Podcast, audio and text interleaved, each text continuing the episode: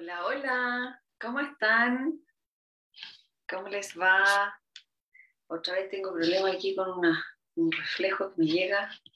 Espérense, vamos a cambiar la, cosa, no estar toda ciega. Esperemos un poquito. Bueno, por mientras yo me cambio aquí, eh, antes de presentarles a mi invitado de honor, les quiero pasar con muchas cósmicas, ¿ya? Porque después nos vamos a meter en un tema fascinante y se me va a olvidar todo. Así que, van las Pucha, qué igual. ¿Qué hago? Me llega por todos lados. Tengo que cambiar eh, una ventana o algo. Bueno, ya, poner una cortinita.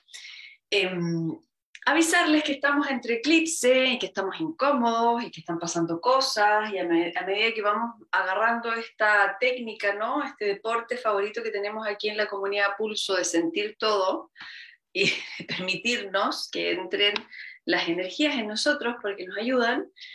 Sí, está re buena la gimnasia, pero estamos en tiempos muy complejos. Acabamos de tener un eclipse la semana pasada, ya ni me acuerdo, bueno, nunca me acuerdo de las fechas y las cosas, pero sé que tuvimos un eclipse importante, eh, parcial, pero igual, con una carga solar que está entrando y que va a hacer la alquimia con la otra carga solar y con las otras limpiezas que nos tocan el 8 de noviembre, siguiente eclipse. Estar entre eclipse es la posibilidad para eh, asumirnos aquellas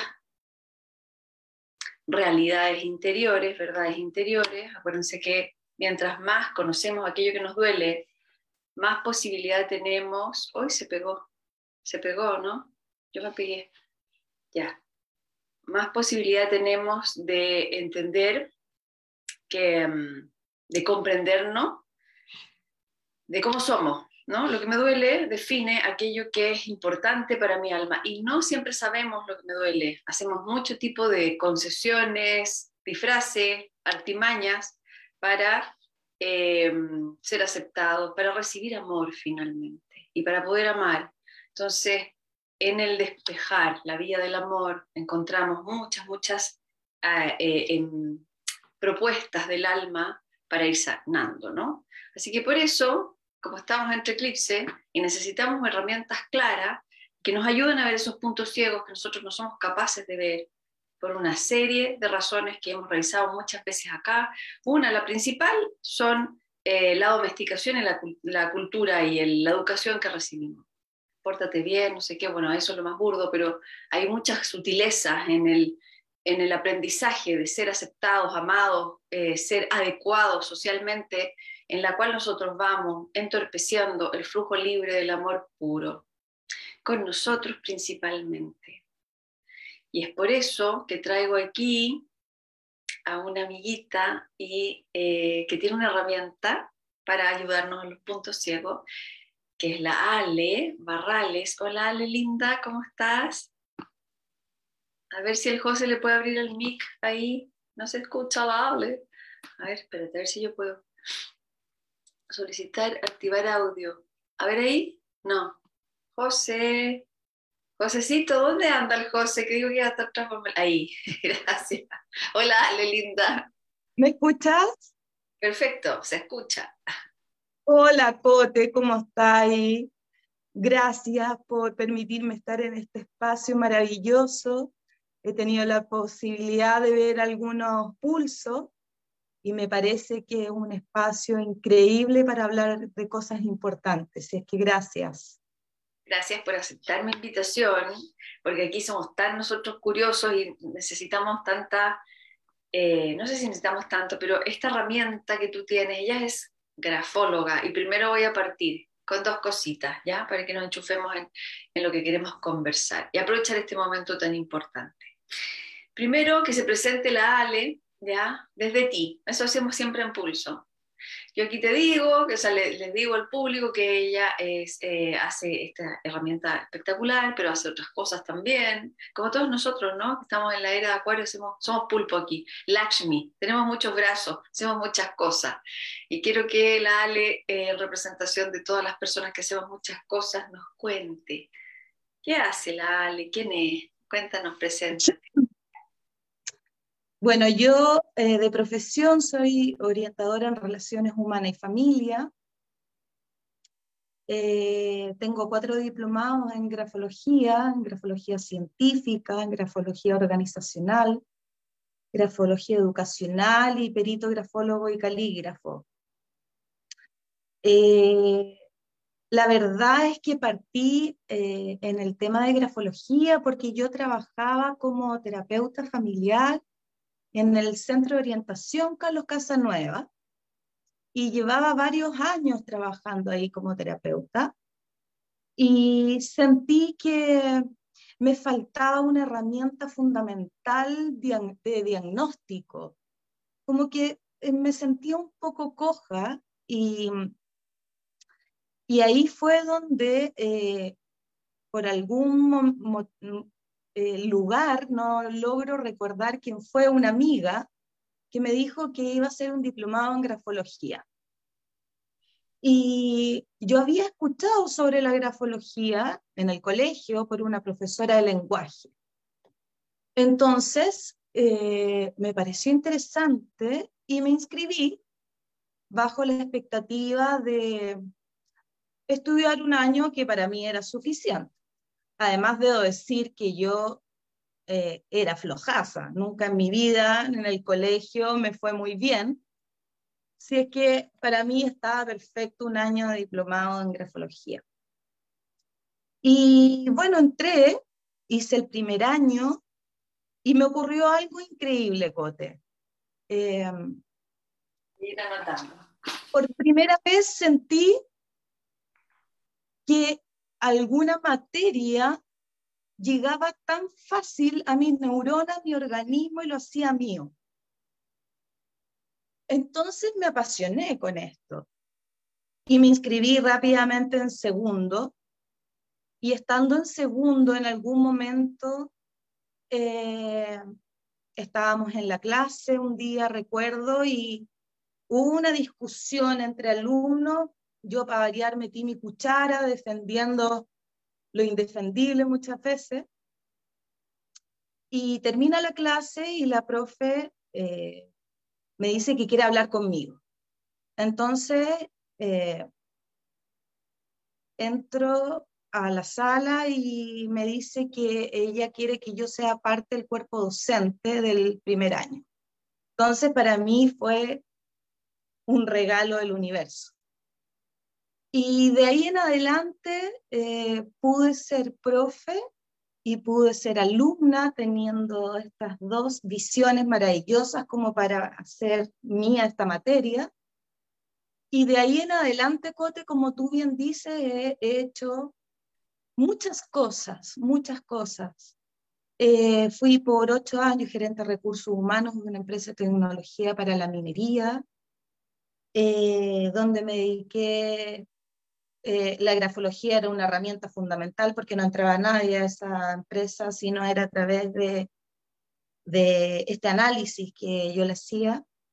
Después de eso, em, me compré un centro de estética y administré un centro de estética y aprendí a hacer de todo lo que se hace en un centro de estética. Eh, y bueno, vino pandemia y hubo que reinventarse en algún momento porque el centro estética estaba cerrado. Y bueno, me puse a cocinar lasaña y carne mechada, que era algo que me, me funcionaba muy bien. Y los invitados que venían a mi casa siempre quedaban muy contentos. Y es que, bueno, eso. Y en pandemia ocurrió algo también que quizás más adelante lo hablaremos desde otra perspectiva, pero eh, me separé. Me separé y ocurrió este fenómeno natural que nos ocurre a las mujeres que, que tomamos una decisión importante en nuestras vidas. Me separé después de un matrimonio de 14 años. Em, y empecé a buscar mi esencia, como a tratar de rescatar eh, qué era lo que a mí me gustaba, porque en realidad con tanto hijo, tanto hombre presente, uno como que va perdiendo un poco eh, su identidad, su gusto, siempre la prioridad va siendo el otro. Entonces, ahí fue cuando logré reencontrarme nuevamente, que nunca, te insisto, nunca me desvinculé de la grafología, siempre fue parte mía, pero, eh, pero decidí tomarlo con la ayuda de algunos angelitos, entre ellos tú también, y decidí partir por algo simple que era hacer mi Instagram y hacer algunos videos. Y aquí estoy, en paralelo trabajando con la belleza, la belleza física, pero que va más allá que, una belleza física, y en mi proyecto de grafología. Bueno, yo tengo que confesar que la quise traer inmediatamente a pulso después de un de una sesión que me hizo espontáneamente en una, en una reunión social. Y yo así como diciendo, ya, me, va a decir algo con la letra, ¿no? Porque quiero que expliques lo que es la grafología. Yo cuento mi experiencia y ahí tú explicas qué es para las personas que no lo conocen. Pero en definitiva, lo que leyó detrás de mi letra, eh, la Ale Linda, fueron 30 años de terapia. Entonces fue demasiado impactante. ¿Cómo? En una lectura que me demoré, no sé, 10 minutos en escribir una frase, la Ale era capaz de ver la película completa, lo que yo me había demorado años en lucidar de mí. Entonces, es tremenda herramienta radiográfica de nuestra psiqui, de nuestro contenido. Así que quiero que le expliques aquí nuestros amigos pulsos, ¿qué es esto de la grafología? ¿Cómo funciona?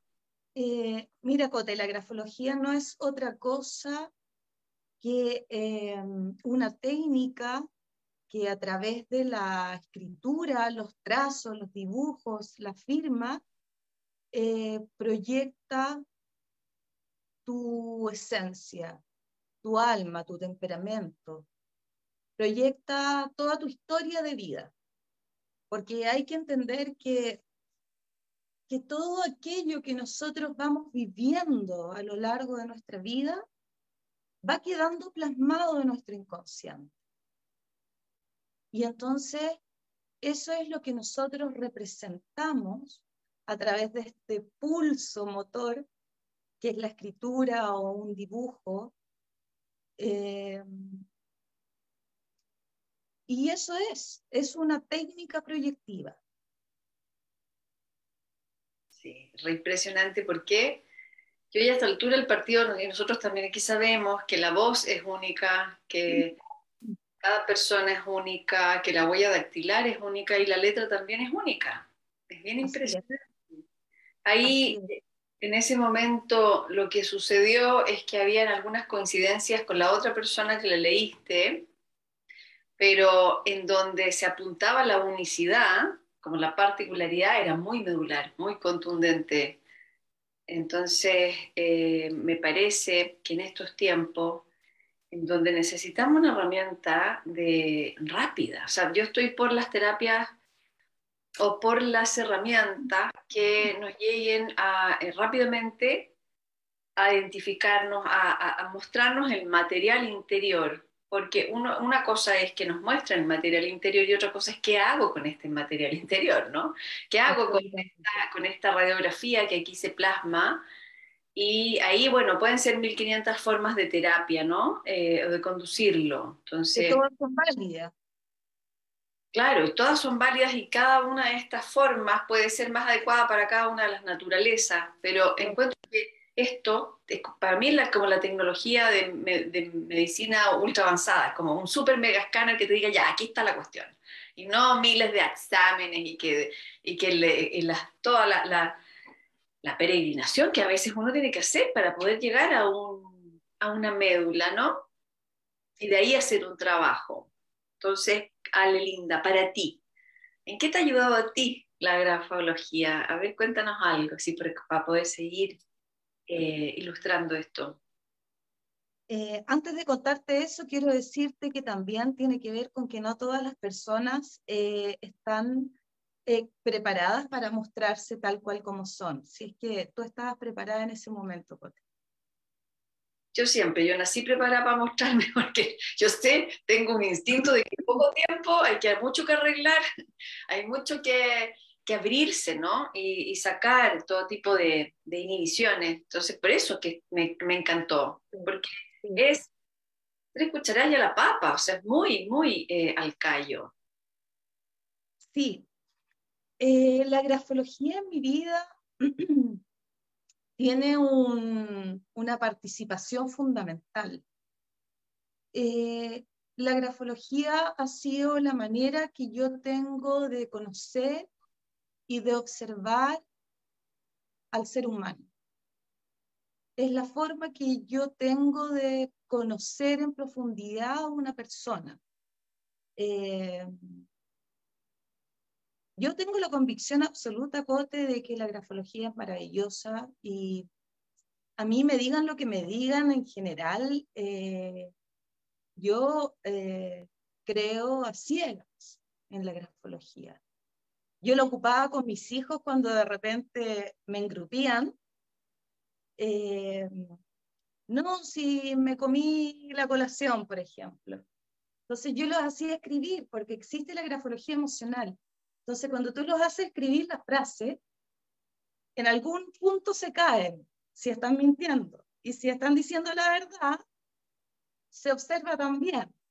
Entonces, yo lo he ocupado eh, con mis hijos, lo he utilizado con mis parejas, eh, lo he utilizado en reuniones sociales, en ambientes muy cálidos, muy de confianza, eh, bien reducidos.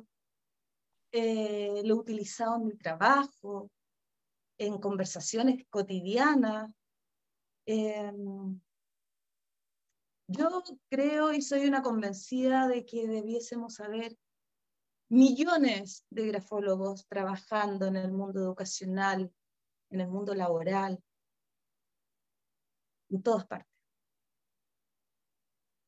¿Y cuál es la, tú dijiste, no todos están preparados para abrirse, ¿cuál es la resistencia que tú ves a veces en las personas cuando vas a, vas a usar esta herramienta? Por ejemplo, cuando tú trabajaste en el mundo laboral, en selección de personal, ¿no? Sí. Eh, hubo una resistencia importante ahí. Sí. ¿Qué te Hubo, una, hubo una, resistencia importante porque el gerente eh, de la empresa era mi hermano. Y mi hermano es eh, incrédulo a morir en todo tipo de técnica que no sea convencional. Y eh, fue la primera eh, puerta con la que me topé y que tuve que abrir. Y fue re divertido como me gané ese espacio, porque quería contratar a un súper, hiper, mega eh, gerente y me pidió que le hiciera el análisis, pero por protocolo y que rapidito, que saliera rápido, porque ya estaba listo, ya estaba conversada, las lucas, todo. Y no pasó la prueba. Y yo le dije, eh, yo no la autorizo. Esta es una persona eh, violenta, irritable, conflictiva, eh, y es una persona que se relaciona en la vida así. Y además tiene muy bajo el, porcentaje de probidad. Entonces me dijo, no, pero no puede ser, no, no, no. Entonces, bueno, averigua. Bueno, y por ahí me conseguí eh, sacar el certificado antecedente y el tipo había estado preso muchas veces, eh, era maltratador familiar, etcétera. Y de ahí en adelante como que me gané el respeto absoluto del gerente, que había una división importante en, este tema familiar. Em, entonces, bueno, de ahí en adelante ya no se contrataba a nadie, eh, sino era a través de la grafología, el análisis. Y así sucesivamente en miles de ocasiones como que la gente tiende a no creer, a no confiar, eh, no tiene esta apertura eh, de ver un poco más allá que lo que está eh, por tantos años establecido en nuestra sociedad.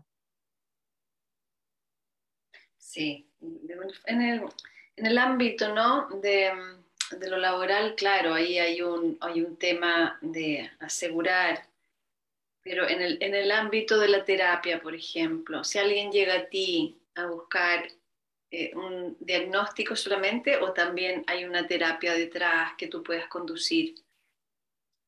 Eh, mira, eh, el diagnóstico en general o el reflejo del alma que uno entrega en una primera sesión es automática. Yo les pido que lleguen, me escriban en una hoja en blanco mínimo 10 líneas y su firma pueden venir o podemos hacerlo por eh, online. Y yo inmediatamente empiezo a darle un feedback de lo que yo veo en su escritura. Yo no leo lo que escribe. A veces lo leo, a veces no. Pero lo que yo veo eh, son miles de factores Veo la velocidad, la conexión, el tipo de conexión, la presión, la inclinación, el tamaño, la forma, eh, anomalías gráficas, etc. Entonces, es tanta la información que uno puede sacar de ahí que es una herramienta maravillosa para eh, profundizar en el autoconocimiento. Y si el otro está preparado, es el momento es la técnica que le hace sentido, entonces existe la posibilidad de hacer eh, una terapia que se llama programación neuroescritural, que consiste en hacer el ejercicio inverso donde el brazo le entrega la información a nuestro cerebro.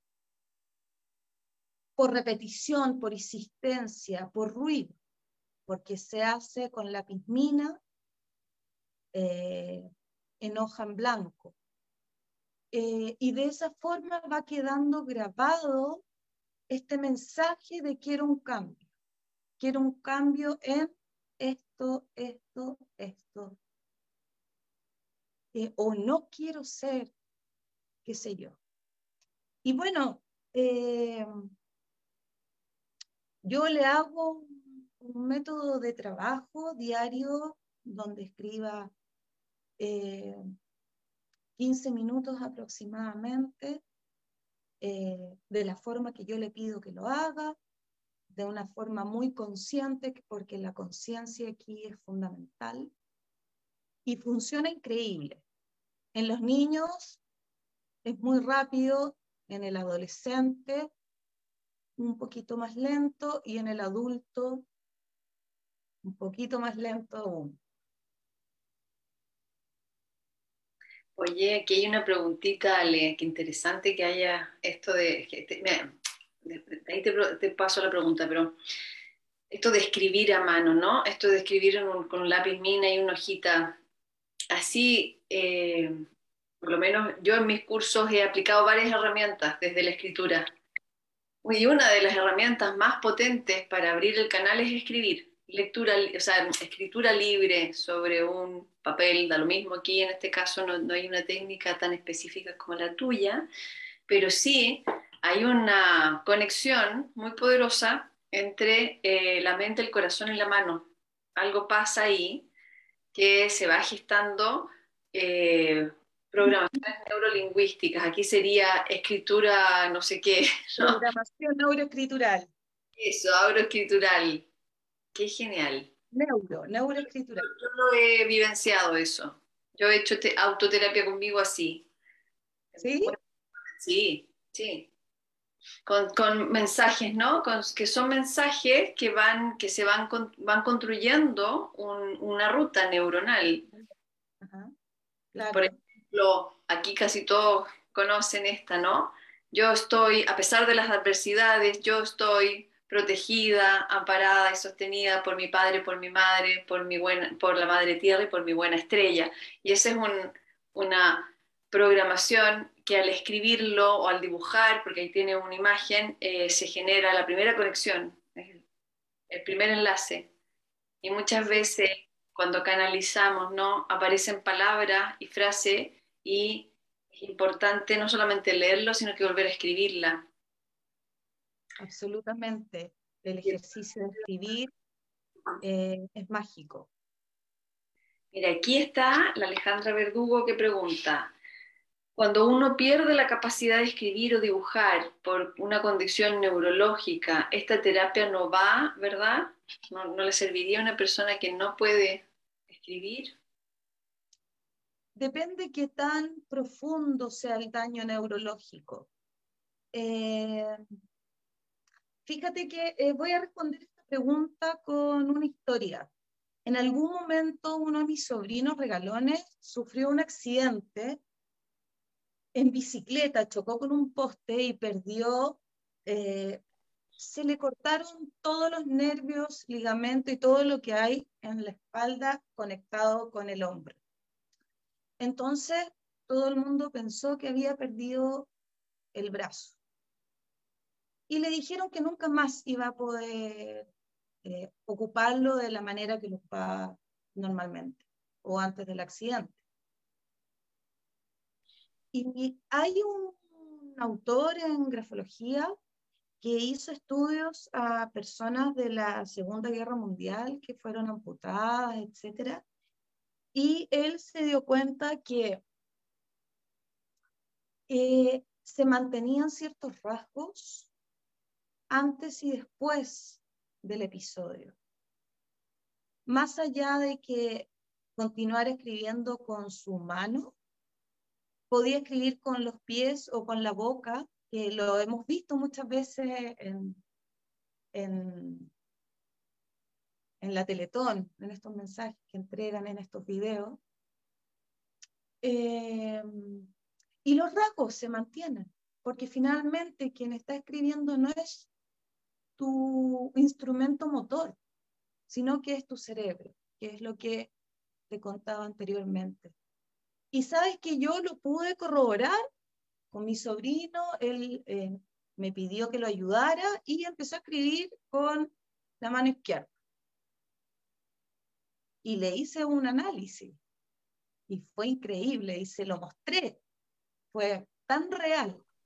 Entonces, Cote, eh, depende del nivel de daño neurológico que tenga, qué tanto me puedo eh, permitir observar.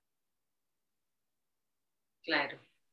Sí, pues yo creo que de alguna manera nosotros cuando estamos expresando a través de cualquier vía, en este caso la escritura, no podemos no ser nosotros nomás, como que el ser, ¿no? Eh, lo que portamos, la historia que portamos, se cuela siempre, siempre se está de alguna manera expresando y relatando. Entonces, acá, es, es, que la escritura además, por la ruta que tiene, ¿no? La ruta que tiene energética en el cuerpo es muy radiográfica, la letra. Y, aquí hay dos cositas que me gustaría que, no, yo lo sé, pero me gustaría que tú lo contaras.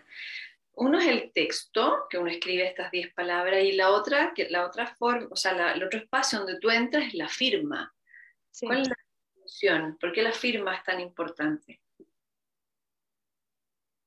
Eh, cuando uno pide, eh, bueno, para que esto sea válido, uno tiene que tomar una prueba válida. Y esa prueba válida es en una hoja en blanco, sin ningún apoyo debajo, hoja en blanco, lápiz Bic, idealmente, o pasta, escribir mínimo 10 líneas y su firma. Esa es la instrucción que uno tiene que dar. Y eso es representativo, el escrito es representativo de mi comportamiento social, esta parte adaptativa, eh, representa mi personalidad, pero la firma habla de mi temperamento, de aquello que yo traigo heredado. Entonces, al integrar ambos factores, Y uno puede integrar también dibujos, eh, cualquier trazo uno puede integrar a esto. Entonces, al integrarlo, yo tengo una información completa del ser humano. Sí, bien impresionante. Entonces, la firma podría ser como para el lenguaje acá pulso, la matriz del alma o algo así, algo esencial. Porque tú dices heredado, ¿a qué te refieres? A que es prenatal, ¿no? Nacemos con eso. Nacemos con eso, es, nuestro temperamento. Sí, sí, podría ser el alma ahí que se está colando. Es la carga genética. Sí, el mapa del alma. Con lo cual uno lucha eternamente, ¿no? Sí. ¿Por qué soy así? No me gusta ser así.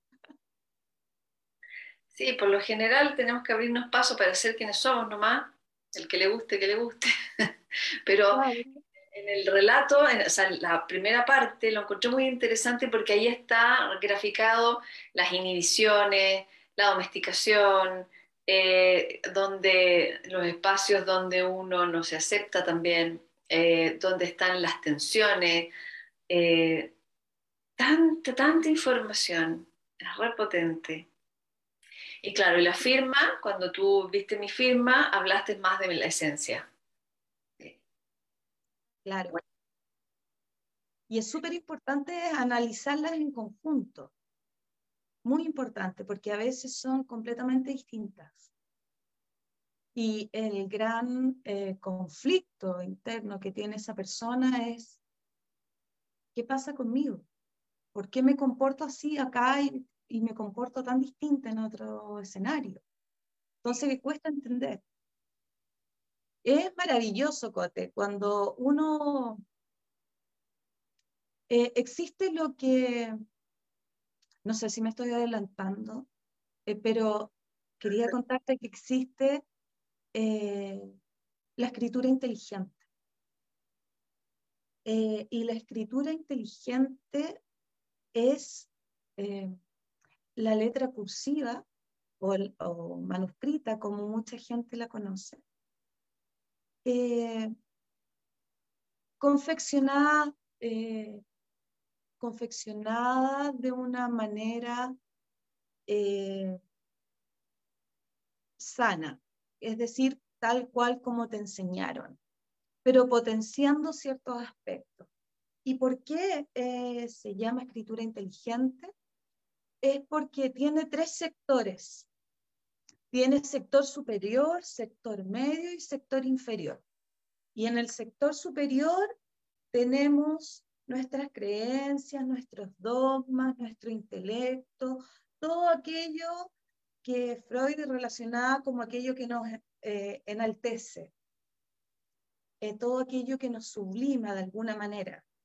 El sector medio habla de nuestras relaciones sociales y íntimas. Y el sector inferior habla de, eh, de nuestros instintos, de nuestro lado pragmático, el espacio donde concretamos aquello que pensamos, eh, de nuestra sexualidad, de nuestra autoprotección, eh, de nuestra salvaguarda, etc. Entonces, cuando nosotros escribimos con letra cursiva, nosotros estamos potenciando en nuestra totalidad nuestra personalidad. No sé si se entendió. Sí, claro. O sea, podemos eh, ir hacia, em, yo creo que más que rediseñar la escritura es como limpiarla, ¿no? Ir a la... ¿Cómo sería mi letra o mi escritura si yo trascendiera todos estos bloqueos, ¿no? Un poco así. Claro, claro.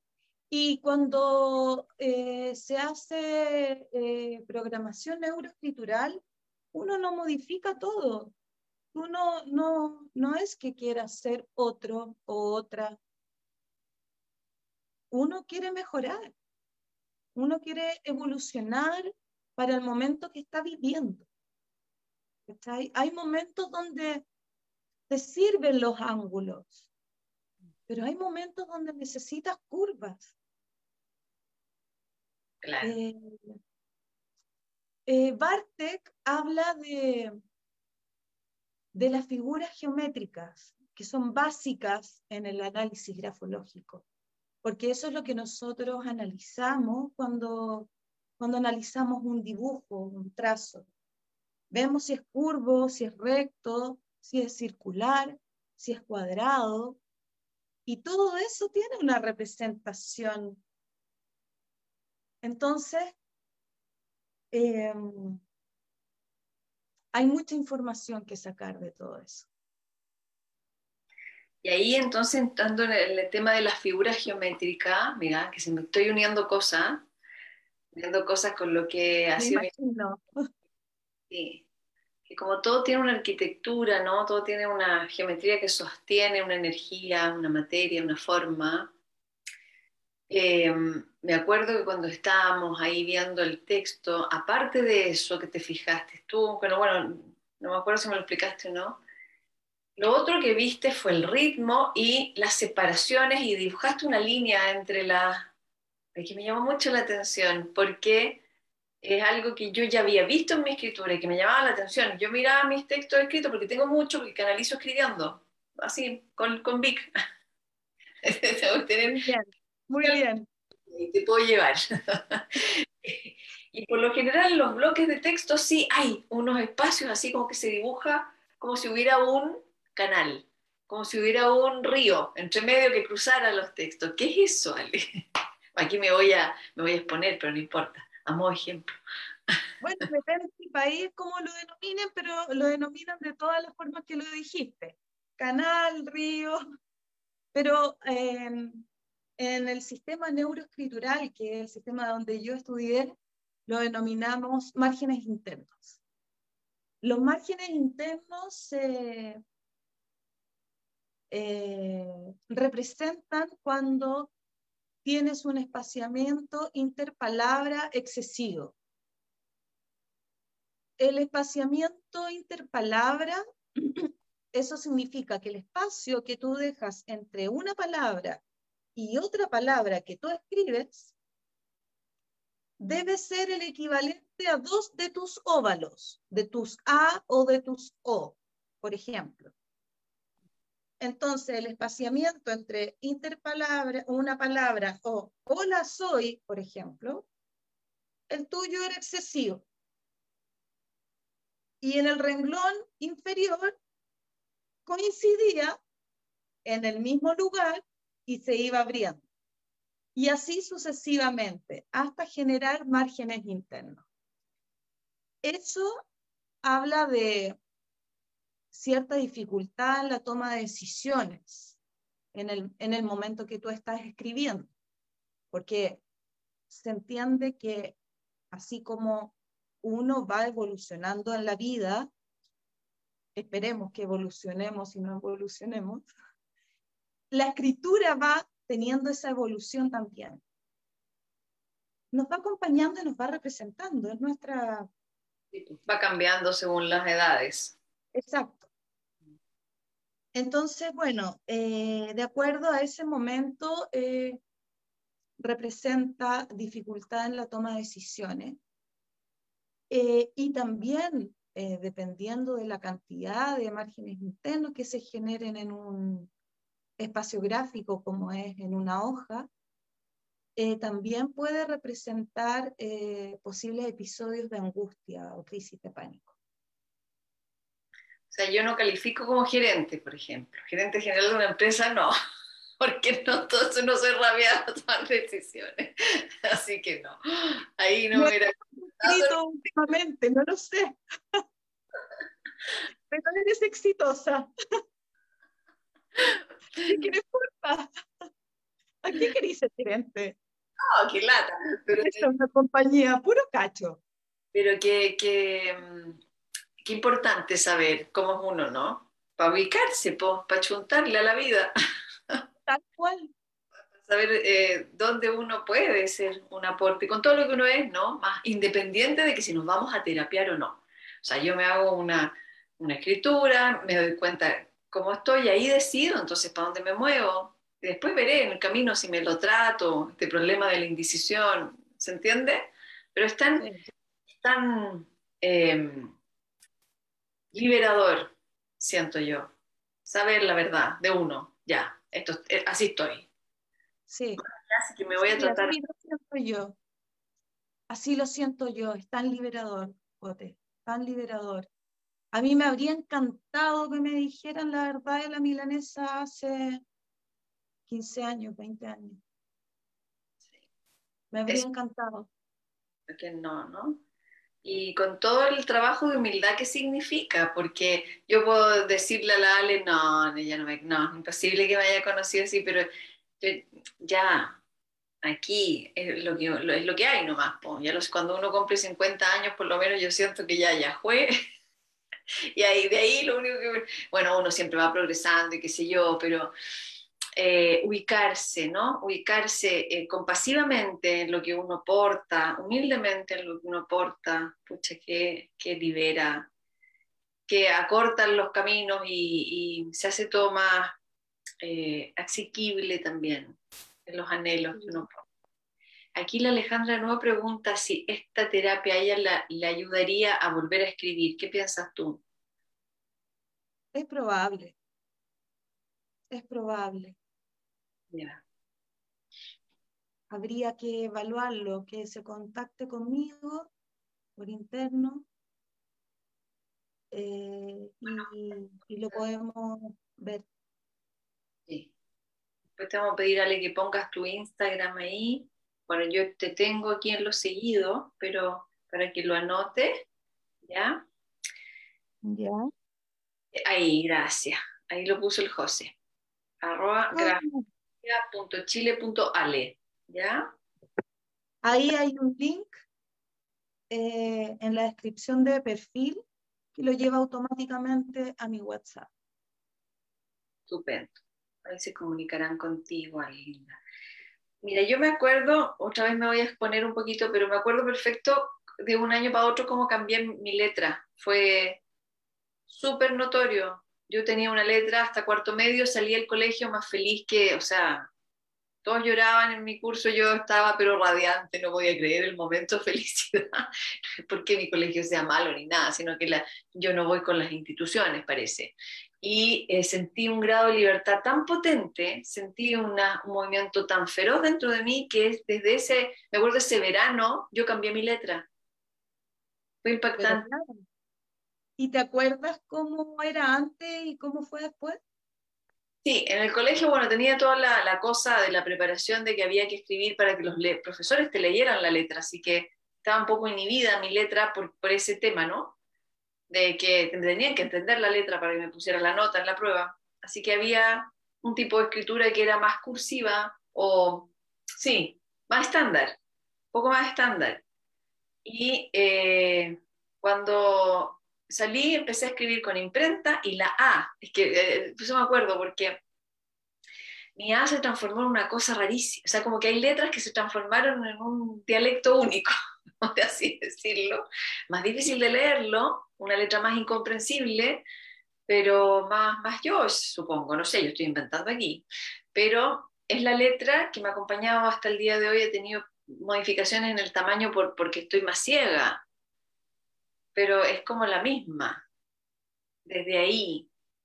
Y obviamente de chica tenía una letra imprenta de esas con llena de cachirulo que te, obligan a escribir. Ah, y eh, claro, esa, pero igual si uno lee una letra así en los niños, ¿no? Son todas distintas.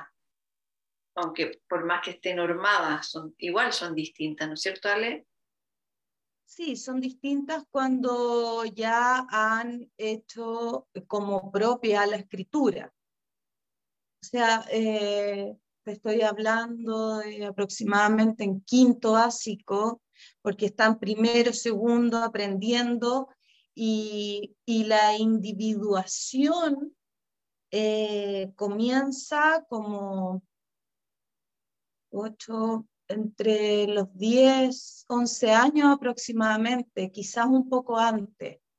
Pero es cuando, porque uno aprende a dibujar en el fondo. Yo voy a dibujar esta representación que es una letra, pero te enseñan a imitar y tú tienes que escribir así. Me parece que hoy primero aprenden imprenta y después cursiva, porque al parecer es más fácil, pero eh, esta es la manera que le enseñan y tienen que replicarlo necesariamente de la misma forma. Pero cuando ya has automatizado esto, ya empiezas a tener tus individuaciones gráficas.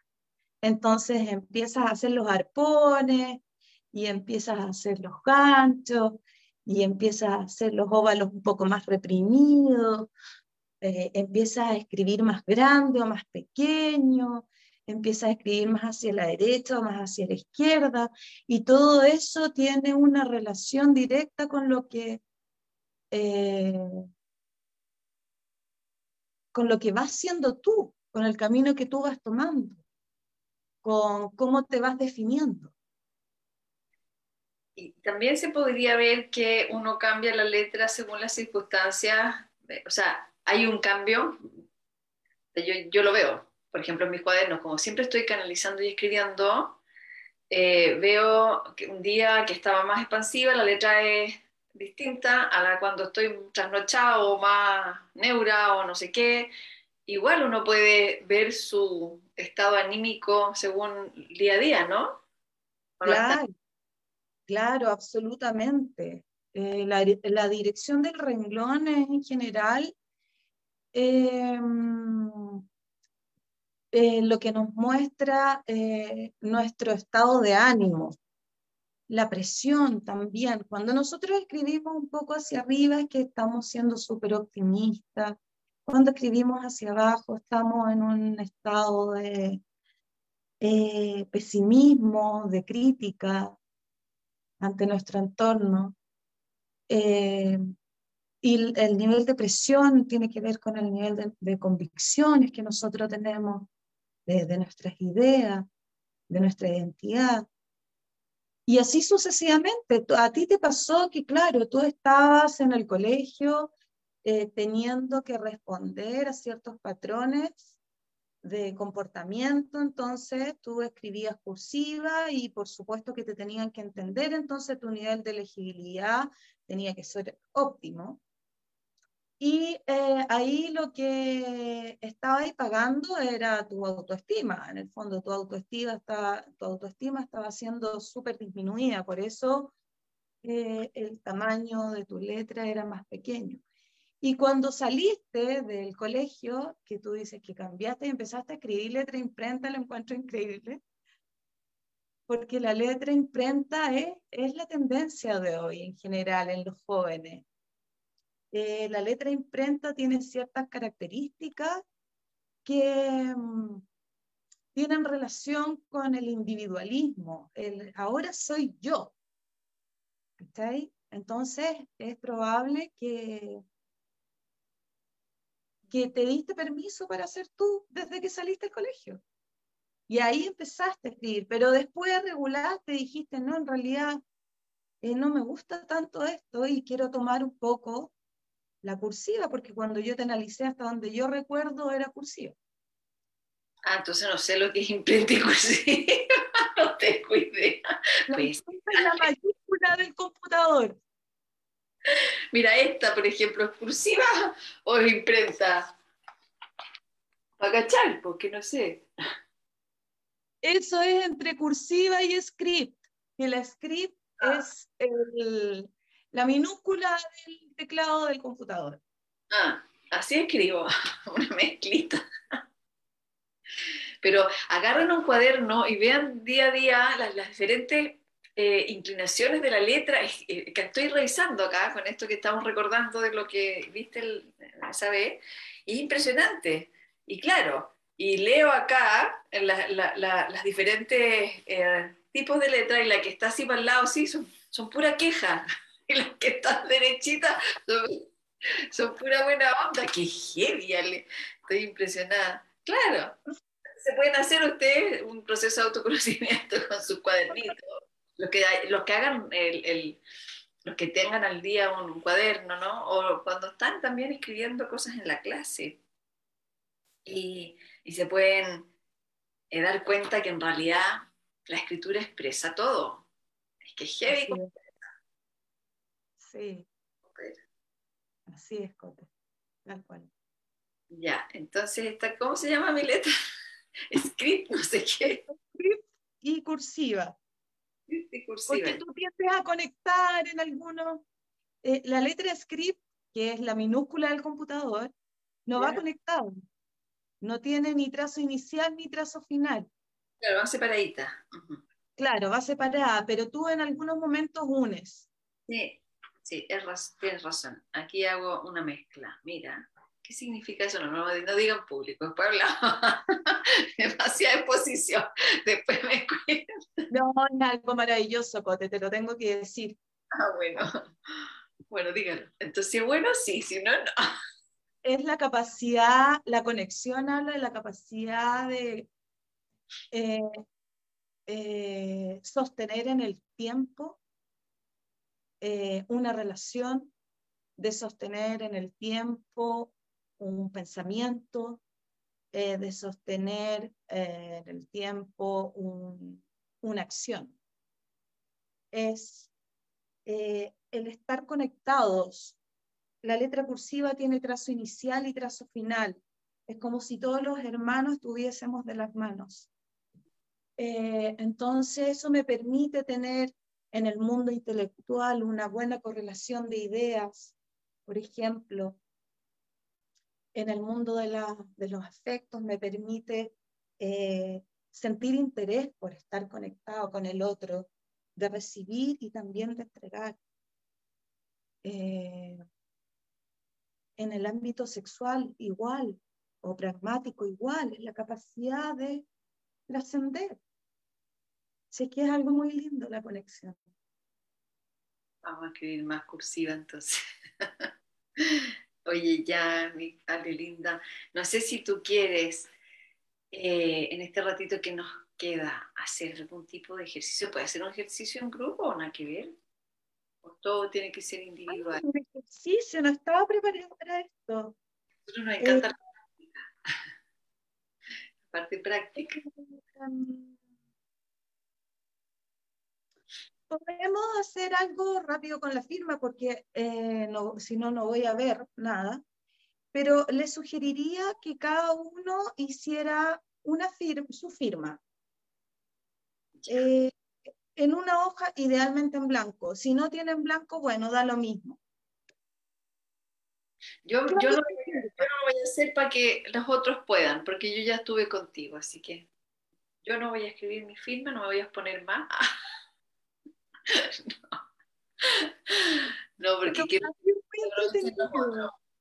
A ver si alguno que otro que quiera mostrar su... Es voluntario, obviamente, chiquillo, los que quieran aprovechar la Ale aquí Mira, sí, en el fondo, Cote, no es necesario que lo muestren. Quien quiera puede mostrar su firma. Pero acá lo entretenido es que, eh, como... Ahí tenemos, una firma, ¿la veis, Ale? ¿Hay una? La Fran Lecan. ¿La, ¿La ves a la Fran Lecan? No. A ver. Yo estoy con los lentes, pero tampoco. Ahí. Ahí mirale. La Fran Lecan. Ah, perfecto. Bueno, agradecer a la Fran por estar mostrando su firma. Fran, eh, ¿tú eh, pusiste el cuaderno horizontal o vertical? cuando hiciste la firma horizontal. Perfecto.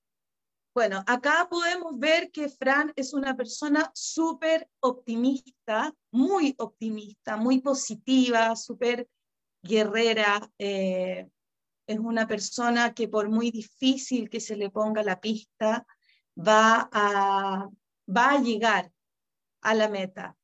es una persona que necesita estabilidad, cierta estabilidad como para funcionar bien y sentirse segura.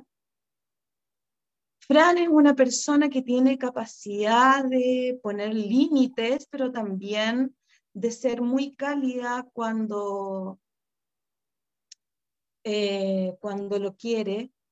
También es muy clara, una persona bastante lógica, eh, muy pragmática, normalmente intenta eh, concretar aquello que se proyecta y también una persona bastante detallista.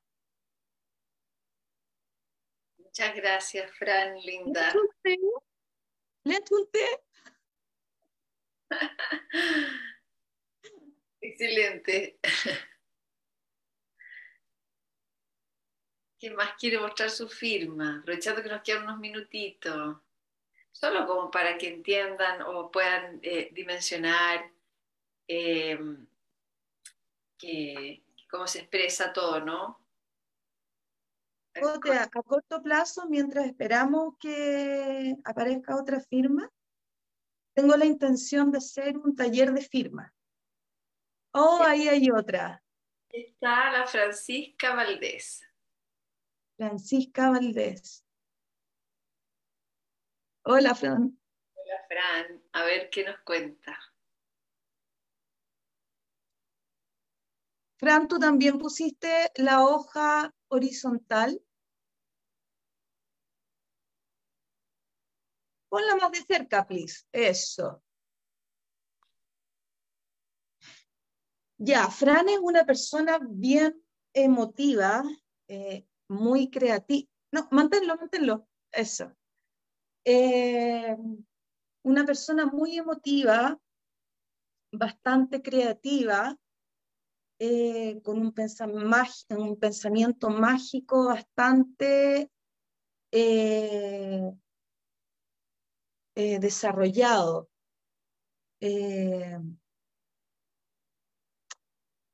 Fran es muy intuitiva,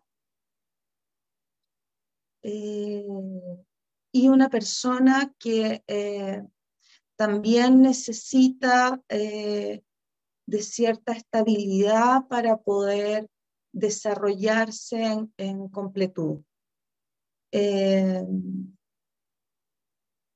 me gustaría ver la escritura de la Fran. Fran, ¿cierto? Me gustaría verla en algún momento. Yo creo que puede ser muy interesante. Gracias, Francisca. Aquí tenemos a la Bárbara Delgado que levantó la manito primero y después viene la Pame. Yo creo que ahí vamos a cerrar. A ver qué cámara aquí, ahí. Mira qué interesante. La Bárbara. Hola, Bárbara. Mira, acá. Hola, Bárbara. Eh, acá hay un fenómeno que a mí me gusta mucho, sobre todo en las mujeres, Cote. Eh, no sé si se fijan acá en el sector inferior de la firma, hay algo que se llama golpe de sable o golpe de látigo. El golpe de sable es un poco más anguloso que el golpe del látigo, que es eh, la parte inferior que se ve casi un ángulo medio curvado. Eh, ¿Lo logran ver? Sí. Ya. Bueno, eso habla de una mujer tremendamente luchadora, vehemente, fuerte, guerrera. Eh, y está en el sector inferior, entonces está en el sector de sobrevivencia, en el sector de la practicidad del mundo laboral, entonces podemos decir que ella es eh, altamente rigurosa en sus procesos, eh, bastante eh, eficiente, pero también intolerante frente a ritmos de trabajo distintos a los de ella. Pero ella va a sacar a como el lugar el proyecto. Eh, pero lo lindo es que en el sector superior ella tiene curvas, solo curvas. Entonces es una mujer muy creativa, muy amorosa, bastante intuitiva. Em, y en el sector medio tiene eh, curvas, ángulos. Entonces acá vemos un equilibrio eh, bastante interesante en ella, porque eh, ella sí es intransigente, pero también es dócil. Ella es guerrera, pero también es amorosa. Logra tener cierto equilibrio. Súper, súper interesante tu firma, Bárbara. Gracias. Bonita además, me gustó. Sí, sí. Y la PAME por último. Última, última, que está con la manito levantada y... No se ve, Pame. Más, más... Pame. Ahí, ahí. ¿Puedes alejarlo un poco, Pame? quiero ver, quiero ver eh, la hoja completa. ¿Se puede? No importa, no voy a ver lo otro. Ya, ya, ya, ya, perfecto, perfecto, ya lo vi. Ahora acércalo. Ahí. Ya, acá hay dos factores súper interesantes. Eh, uno es el espacio gráfico donde ella eh, realiza su firma y esta firma ella la hace en el sector superior, lado izquierdo. Eh, y eso es representativo de la necesidad de aferrarse o, el espacio donde ella se siente más cómoda es, es, transitando en el mundo las ideas y específicamente en aquello que está comprobado científicamente todo aquello que nos da seguridad y confianza. Ese es el mundo que para ella es interesante. Y por otra parte, acá eh, vemos que Pamela se envuelve como en una especie de círculo. Eh, y esto es significativo de eh, que Pamela eh, siente a su entorno eh, con cierta amenaza y quiere protegerse permanentemente de este entorno. Entonces se envuelve de alguna manera en su mundo, en su burbuja, siendo protegido dulcemente, de una manera muy dulce, como, como es un círculo. Y hacia la derecha de donde dice Pamela, vemos un ángulo, un perfecto ángulo. Y esto también nos habla de que eh, eh, Pamela necesita poner límites claros con su entorno, con la gente que, que, está conociendo, que va a conocer, o con la que se va a relacionar eh, por cierta eh, temor, amenaza, eh, qué sé yo, el, triángulo o el ángulo puede significar varias cosas, tiene aspectos muy positivos y también otros que no son tan positivos. Y también es una persona muy pragmática, muy ejecutiva, bastante trabajólica, me, atrevería a decir, y muy detallista. También me gustaría ver tu letra, Pamela. Está lindo, Pame. La firma, muy interesante. En esa burbujita, sí, ese globito. bueno, Ale Linda, gracias por traernos a conocer esta herramienta, que la encontré yo personalmente muy, muy potente muy eh, expedita además, limpia. Y bueno, ahí la Ale les dejó, ahí de nuevo ponemos el, eh, el Instagram, arroba grafología.chile.ale. Y bueno, que te quiero mucho, que te encuentro muy... Para ella, para mí la Ale es, de, es del grupo de las mujeres Lakshmi, que tiene varios brazos, varias manos, hace varias cosas y que es verdad, su carne mechada insuperable. Gracias, Cote. Que representa a un grupo humano en que pudo ver la posibilidad también del gran cambio en la pandemia, que se atreve a ir con, por delante con eh, todo el impulso de ser quien es y, y esa es la gran pócima, la gran recetita para todas estas cosas que siempre hablamos, ¿no? Cómo ser feliz en el mundo, cómo vivir en abundancia, bueno, siendo lo que es uno nomás y ahí el sistema mismo te ubica donde uno puede dar el mejor aporte. Así que la Ale también para mí representa eso. Es un honor para mí, es un honor para mí. Gracias a ti, Cote. Eh, estoy feliz de haber conversado y compartido con no sé cuántas personas hay, pero eh, con todas, desde el living de mi casa, sobre un tema que me apasiona. Acá estoy, ya eh, José dejó mi Instagram y bueno, quienes quieran contactarme, yo feliz las atenderé o los atenderé. Gracias, Ale. Lo último que quería decirte, que la otra cosita que me encanta de ti, que tu alma es de servicio siempre para, para, para ayudar al otro. Y eso para mí tiene un gran valor y en esta comunidad también. Porque el alma viene a dar. Ese es su gran plan divino. que le decimos que venimos a entregar amor, que el amor no es otra cosa que dar y darnos, así que, y recibir, obviamente. Pero ella, la Ale, nació con este corazoncito de servicio y se le nota en cómo le pone pasión para, poder ayudarnos, ¿ya? En estos tiempos necesitamos estos recursos rápidos, al callo, medulares, y es solo para valiente, porque el que quiera no mostrarse va a quedar en pelota igual ahí, igual. no hay escapatoria. Es, eh, es radiografía. buena presentación. Besito. Besito. Gracias por, por esta despedida y por esta conversa.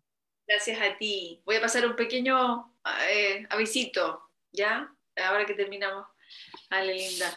Decirle a la comunidad Pulso que yo me voy a tomar una pausa. No estoy segura cuándo vuelva, pero estoy media fundida y me están pasando cositas a nivel energético que tengo que atender. Así que nos vamos a ver en un tiempito más, comunidad Pulso, pero seguiremos. Eso sí que les quiero decir que seguiremos con este gran, esta gran plataforma Pulso 1111 que prontamente está de aniversario. Y pasar el avisito también, que ya se nos viene el aniversario el 11 de noviembre y están todos invitados. Un besito, abracitos, los quiero mucho, que tengan una hermosa semanita. Gracias, Ale Linda. A ti, Cote. Chao. Chao, chao.